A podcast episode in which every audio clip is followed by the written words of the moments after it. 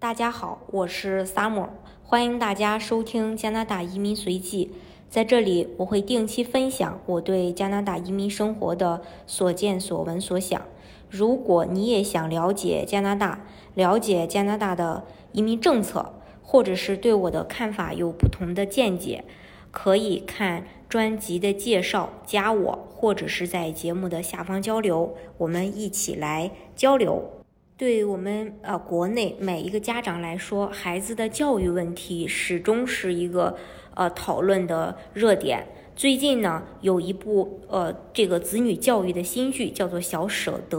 可以说是火速出圈儿，再次引发了人们对小升初儿童教育的极大关注。如果看过这部剧的呃小伙伴呢，都会知道里边有两个孩子，一个叫欢欢，一个叫子悠。那如果说欢欢和子悠生活在加拿大，他们又将面对怎样的教育模式以及升学压力呢？欢欢呢，多才多艺，性格开朗，唱歌比赛、主持人大赛都能够拿到不错的名次，但是学习成绩始终不见起色，甚至数学都考过四十五分。而子悠呢，学习努力，成绩优异，也是别人眼中的好孩子。他热爱生物，梦想将来成为一名生物学家。就是这两个各有所长、开心快乐的孩子，随着学习任务的加重，升学压力加大，感受到来自学校、家庭的重重压力。原本快乐的欢欢，被更难、更复杂的数学题夺走了乐观开朗的笑容。而原本秉持素质教育、全面发展初心的父母，也在一场教育攀比当中丧失了教育的初衷。而子悠的妈妈田雨岚疯狂努力，想让自己的儿子成绩更好，用各种严苛的学习计划不断的去鞭策，任何偏离计划的行为都要被不断的纠偏。那些所谓的纠偏，对于子悠而言，是他喜欢生物，想要成为生物学家；而妈妈田雨凤则以母亲的身份，从实用主义出发，告诉孩子学生物没用，找不到好工作，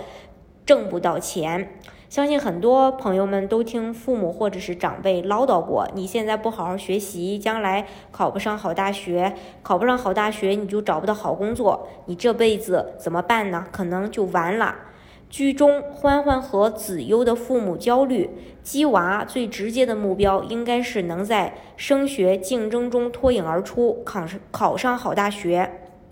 那我们来看看，如果欢欢和子悠在加拿大读书，他们将会有怎样的境遇呢？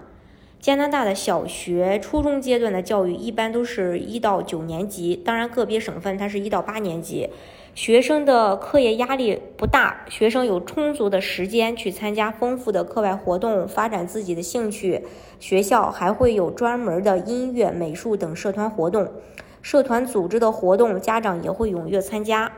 在这里，欢欢会感觉如鱼得水，充分发挥唱歌、主持特长，甚至会成为学校中的风云人物。而热爱生物的子悠可以多多的选择跟生物有关的课程，修读更高年级的生物课程。如果积极争取，甚至可以创办学校的生物兴趣社，跟老师去申请经费。两个孩子可能会在自己感兴趣的领域去发挥到极致。当然，这也意味着更多的时间精力投入到兴趣爱好。俩孩子的实际学业能力可能比国内的情况差一些，但是他们的成绩未必是差的。一方面呢，是因为与国内相比，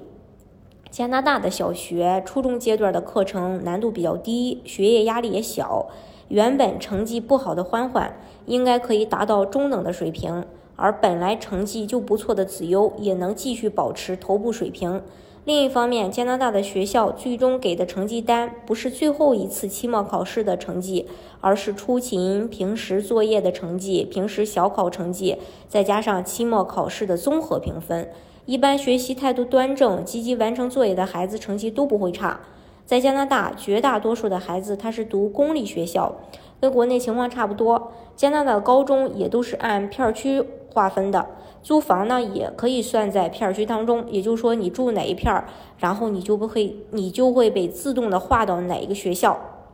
很多学校本身就是初高中连在一起的，所谓的初中升高中，可能就是从九年级过渡到十年级而已。周围的同学可能都没有什么，呃，都不会发生变化。欢欢和子悠初中毕业后可以升入对口的高中。加拿大的高中课业压力明显要比初中的高了很多，想要取得好成绩也不是一件容易的事情，并且高中阶段的成绩将直接影响到他们申请大学。我们想一下，俩孩子申请大学情况之前，咱们还是呃要来了解一下加拿大的大学的一个申请。加拿大没有所谓的高考，大学考核的标准最最主要的就是高中成绩。孩子们高三，也就是十二年级的上学期，一般是十月份开始，大学申请季会拉开序幕，一般二三月份开始录取呢，呃，这个录取会陆续的发放，直到六月份还会有补录的学生。当然了，学生呢也会跟学校升学指导老师进行沟通，去选定自己要申请的大学和专业。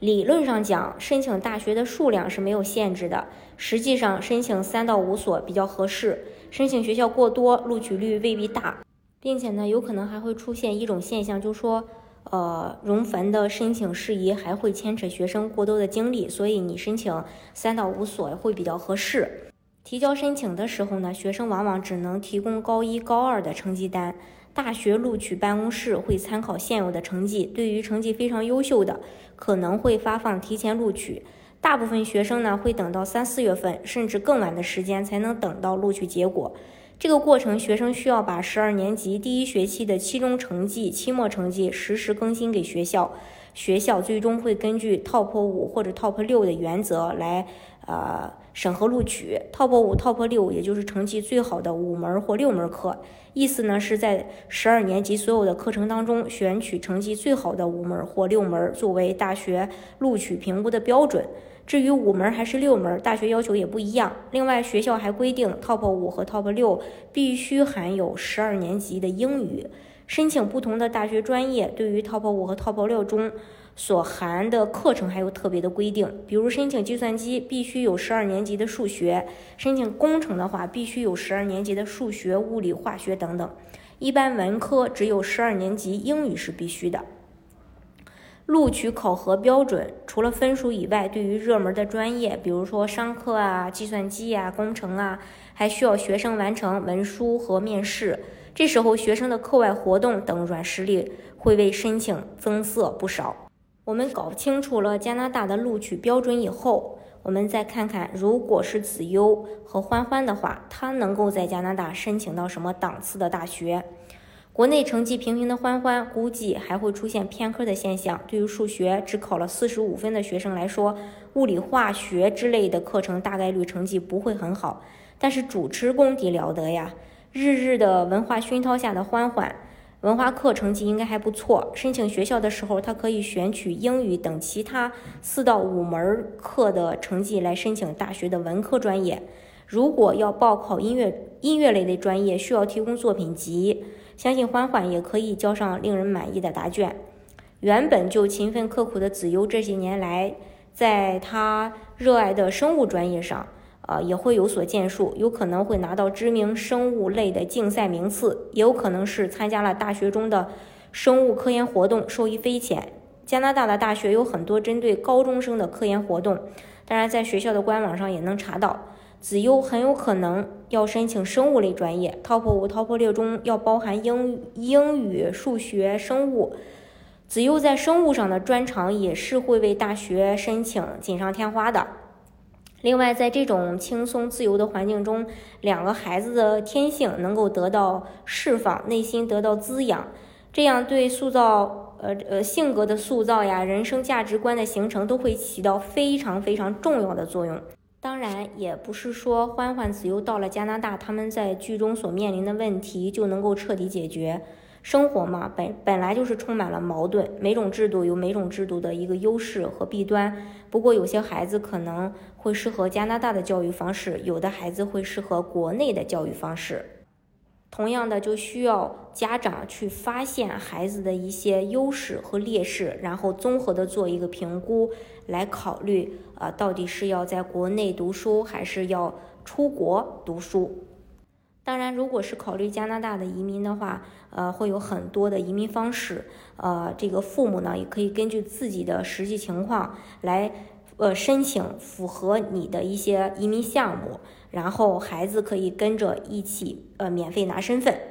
这样的话呢，就能够享受到加拿大免费的公立教育了。好，今天的节目呢，就给大家分享到这里。